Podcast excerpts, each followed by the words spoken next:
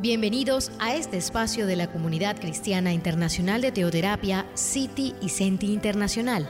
Un espacio llamado Maná, un alimento espiritual diario para meditar y escuchar la palabra de Dios. Maná, el alimento espiritual diario que no puede faltar en su vida.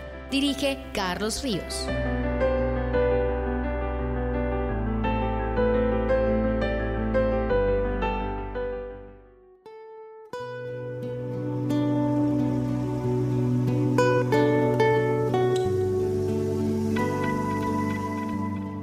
Muy pero muy buenos días queridos oyentes, bienvenidos a este tiempo devocional donde nos levantamos a buscar a Dios, su presencia y su palabra en la vida de cada uno de nosotros. Bienvenidos a este espacio llamado Maná, fuente de bendición y salud espiritual para todos aquellos que se acercan. Qué bueno compartir con ustedes este día. Nosotros estamos hablando acerca de Moisés. La espectacular vida de este hombre tiene mucho que aportarnos y enseñarnos. Y definitivamente, ir a la Biblia y encontrarnos con los primeros versículos del capítulo 3 es muy, pero muy interesante. Acuérdense que en un comienzo les dije que la vida de Moisés la tenemos que dividir en tres. Los primeros 40 años. Y estamos hablando del Moisés basado en sus fuerzas y en su sabiduría humana. Ahora, si empezamos a partir del capítulo 3, vamos a encontrar al Moisés de los 80 años. A Moisés cuando mató al egipcio y nadie lo rodeó, lo expliqué el día de ayer, por qué razón no lo rodearon, tratando de usar como su sabiduría y su fuerza humana, creyendo que era su tiempo, pero no el de Dios, le tocó salir huyendo a Egipto. En Egipto estuvo 40 años. Y yo diría que en el primer momento uno no ve cómo Dios en 40 años trabajó en la vida de Moisés. Pero cuando empezamos el capítulo 3 vamos a empezar a notar que la escuela de 40 años fue vital. Ahora, a partir del capítulo 3 del libro de Éxodo, nos vamos a encontrar al Moisés de los 80 años, la segunda etapa. Y ustedes se van a encontrar cosas interesantísimas. De hecho, les advierto que podría pasar prácticamente una semana de devocional sin que avancemos del capítulo 3. Para mí el capítulo 3 en la vida de Moisés es un referente que no voy a dejar pasar y voy a tratar de exprimirlo al máximo, nos demoremos los días que nos demoremos, porque aquí no tenemos afán, lo que queremos es aprender. Lo que sí quiero recomendarles a ustedes es, pónganle mucho cuidado a estos capítulos de la vida de Moisés porque los capítulos de la vida de este hombre tienen mucho que enseñarnos a nosotros en nuestra relación con Dios. ¿Sí? Es demasiado importante. A ver, Moisés huye y huyendo pues conoce a su familia. Dice que cuando él llega a un lugar de pastores encontró a unas mujeres, allí las defendió de otros pastores, lo invitaron a la casa y allá conoció a la que se conoció como su mujer, Séfora. Yo no voy a hablar de su mujer todavía, hasta que nos llegue un capítulo más adelante donde vamos a contar una historia muy interesante de ellos. Ahora solamente digamos que eh, Moisés se casó, Moisés tuvo hijos y más adelante vamos a hablar acerca de la vida familiar de Moisés. Entremos al capítulo 3 y entrando al capítulo 3 nos vamos a encontrar la zarza ardiente. Yo sé que para la mayoría de ustedes este es un eh, capítulo muy familiar entonces vamos a leerlo y vamos a, extractar unas cosas muy, pero muy importantes eh, que hay esbozadas en este capítulo para nosotros. Jetro, el suegro de Moisés, era el sacerdote de Madián. Una vez Moisés estaba cuidando las ovejas de Jetro, las llevó hasta la parte occidental del desierto y llegó hasta Oreb, el monte de Dios. Ahí se le apareció el ángel del Señor, en un arbusto, en una zarza que estaba ardiendo, pero no se consumía. Moisés se dijo, me detendré a ver por qué el arbusto no se consume. Cuando el Señor vio que Moisés se estaba acercando para observar mejor, lo llamó desde el arbusto. Moisés, Moisés, aquí estoy, respondió él. Dios le dijo, no te acerques más y quítate el calzado porque el suelo que estás pisando es sagrado. Yo soy el Dios de tu padre, el Dios de Abraham el Dios de Isaac y el Dios de Jacob. Moisés se cubrió la cara porque tenía miedo de mirar a Dios, pero el Señor le dijo, He visto mucho lo que ha sufrido mi pueblo en Egipto de mano de sus opresores. He escuchado sus quejas pidiendo ayuda. Estoy consciente de su dolor. Ahora voy a, a, bajar a salvar a mi pueblo de los egipcios, los voy a sacar de allí y los voy a llevar a una tierra buena y espaciosa, que rebosa de leche y miel. Es la tierra de los cananeos, hititas, amorreos, fereceos, heveos y jebuseos.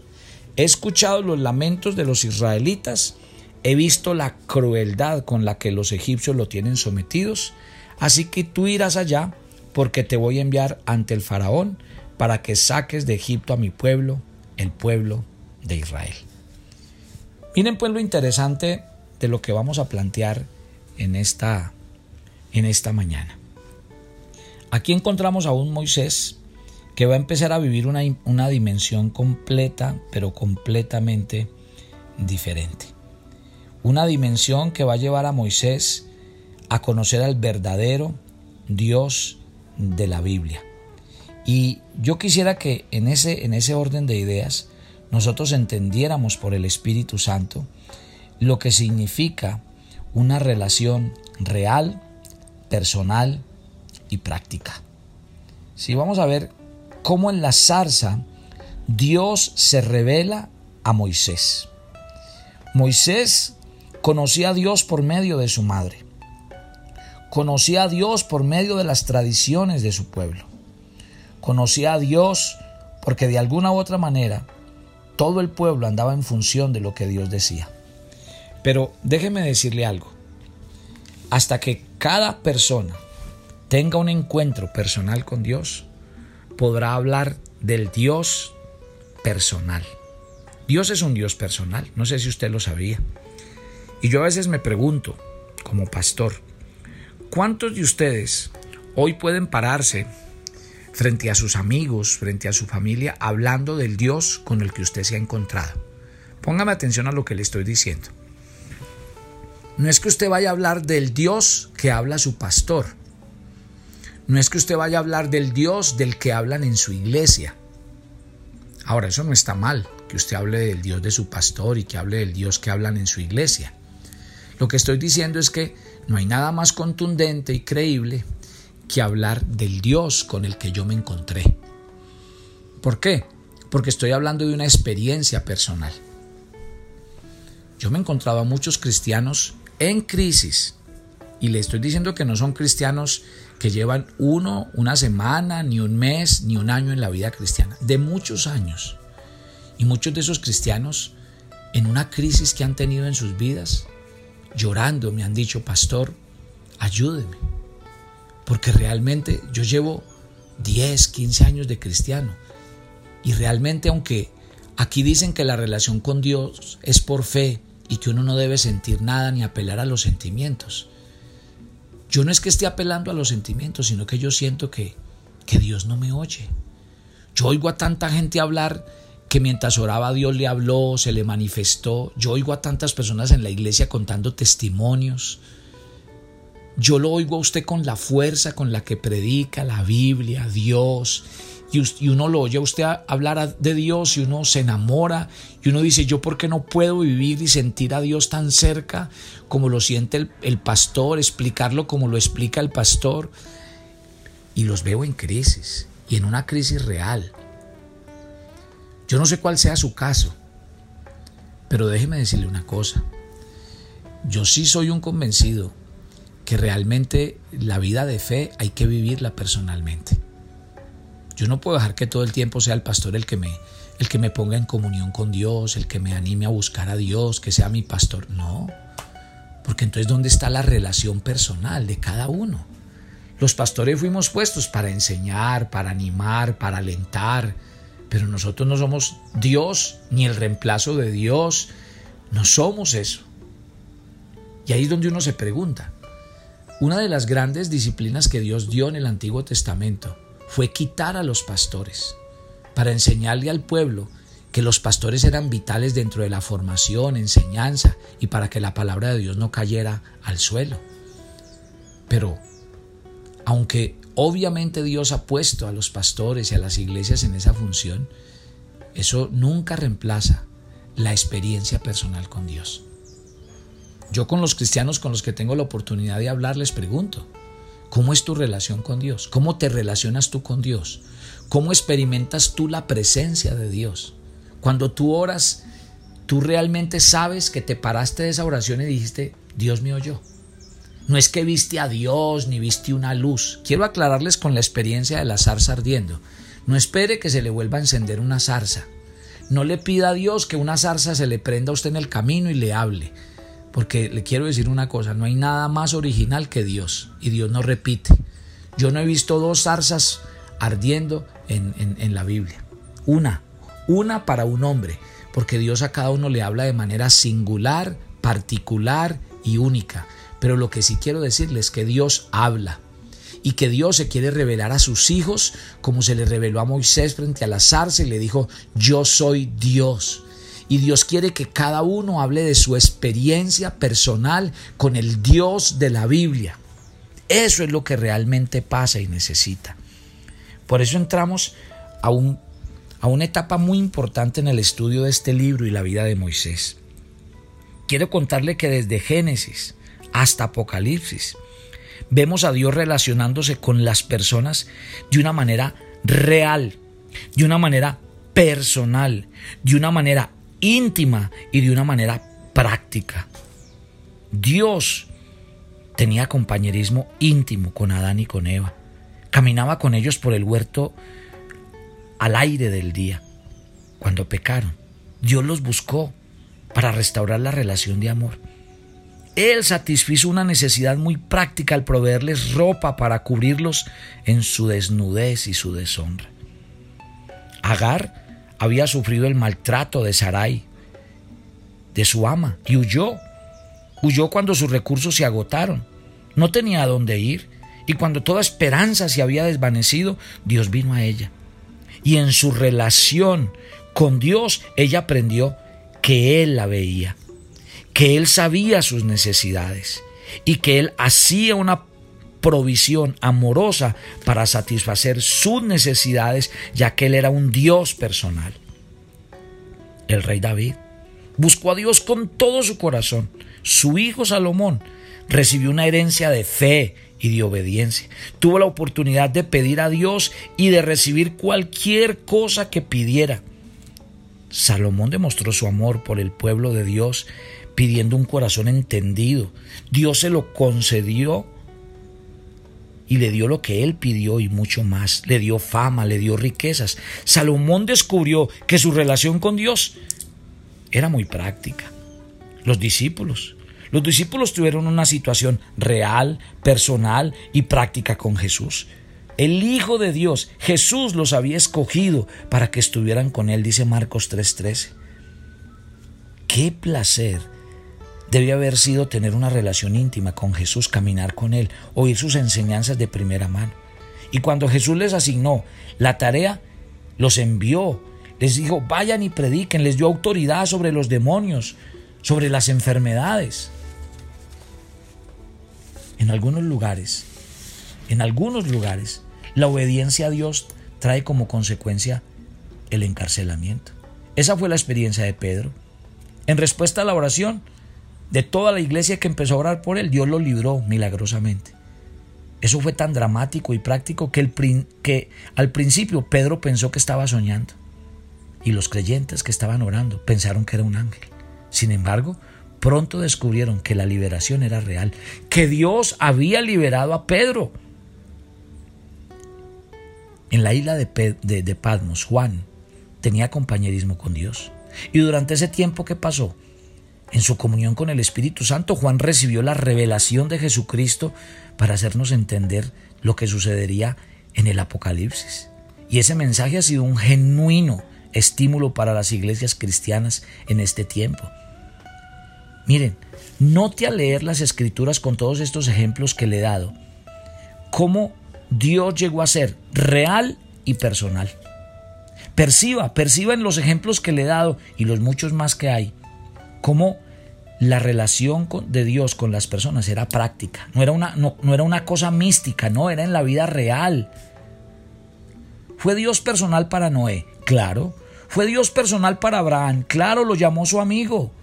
Y para Moisés, ¿sabían que en la Biblia Dios dijo, solo hablo con mi siervo Moisés y no hablo con nadie más? Y la Biblia dice que Moisés es llamado en la Biblia el hombre que habló cara a cara con Dios. Dios se le reveló a Isaías. Sí, Dios fue tan real en el antiguo como en, como en el Nuevo Testamento. Dios es tan real como usted que está ahí escuchando este audio esta mañana. Dios, Dios quiere relacionarse con nosotros de una manera real y personal. Y eso es lo que cada cristiano debería entender. ¿Cómo cambiaría el cristianismo? ¿Cómo cambiarían las iglesias?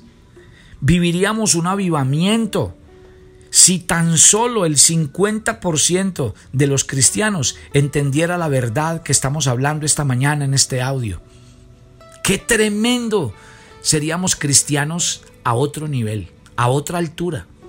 Porque es que cristianos que se relacionan con Dios, que hablan con Dios, a los que Dios se les revela, a los que Dios le habla, a los que Dios cara a cara le dice qué hay que hacer, a los que Dios llama a sus amigos. Increíble. Y déjeme decirle, Dios se muere de ganas de tener esa relación con sus hijos. Pero lastimosamente, no sé quién nos metió el bicho de la religión. Y entonces nos, nos relacionamos con Dios a través de rezos, a través de ritos, a través de figuras, a través de formas, a través de instituciones, a través de personas. No es así. Por eso les digo que la iglesia es un instrumento de Dios, claro, pero Dios habla personalmente. Que su pastor es vital en su vida, claro, pero la relación es con Dios y con usted, no con usted a través de su pastor. El día que usted entienda que definitivamente su relación es personal, única, que cuando usted le digan, hábleme de su Dios, usted puede hablar de su Dios, no el Dios de su pastor, ni el de su iglesia, ni el de Colombia o donde usted, no, mi Dios, le va a hablar de mi Dios. Cuando eh, Elías oraba, o Elías siempre oraba de manera muy particular, Elías oraba en estos términos, vive Jehová en cuya presencia estoy, así oraba Elías. ¡Qué belleza! Vive Jehová, o sea, al Dios al que yo oro está vivo y en cuya presencia yo estoy. Qué hermosura de oración, qué oración tan contundente, porque es la oración de alguien que conoce a Dios. Usted no se acuerda de la oración que hizo Jesús cuando fue a resucitar a Lázaro. Qué belleza de oración. Jesús antes de orar y decirle a Lázaro, sal fuera. Lea, lea Juan 11. Y antes de que Jesús diga, Lázaro, levántate y sal fuera, Jesús dijo, Padre, levantando sus ojos al cielo, yo sé que siempre me oyes. Qué oración tan espectacular.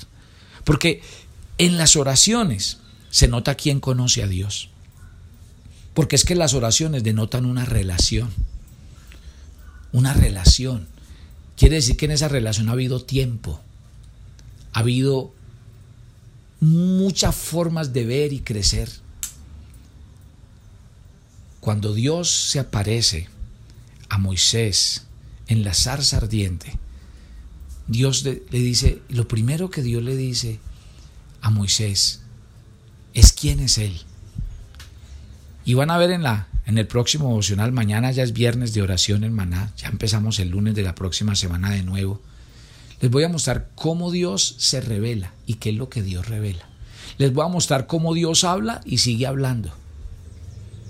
Así que mis queridos hijos de Dios que escuchan este, este audio y que yo sé que mañana tras mañana ustedes se levantan con mucha expectativa de que les quiere hablar Dios. Mire lo que Dios le está hablando a usted esta mañana. Dios te está buscando, te está llamando por su nombre y quiere una relación personal contigo. Padre, gracias por esta mañana y gracias por cada oyente de Maná. Son miles, Señor, son miles los que escuchan este audio. Y yo quiero que esta mañana les hables y les digas a ellos que tú quieres una relación de amor con ellos. Que todos los hombres de la Biblia se distinguieron por conocer, caminar vivir con el Dios de la Biblia y entender sus planes, propósitos y caminos. Dígale a Dios esta mañana, dígale que usted acepta. Dígale, yo te quiero conocer. Que cuando la gente me, me pregunte de ti, yo pueda hablar de el Dios con el que yo me he encontrado. Del Dios con el que yo tengo una relación. Del Dios del que estoy convencido, del Dios que sé que está vivo y es real. Padre, revélate a cada persona esta mañana. Habla a sus corazones, fortalécelos, al que está triste, al que está bajito de nota, Señor, llena los corazones de todos y diles que tú eres un Dios vivo y real, que vale la pena levantarse cada día y comenzar el día de tu mano, de tu presencia. Que la bendición de Dios Padre, Dios Hijo y Dios Espíritu Santo sea sobre ustedes. Que Dios les cuide y les ayude en este día y experimenten su amor y su presencia cuidándolos. Nos encomendamos a ti, a tu palabra y a tu Santo Espíritu. En Cristo Jesús. Amén y amén. Y yo los espero mañana para que oremos juntos. Bendiciones para todos.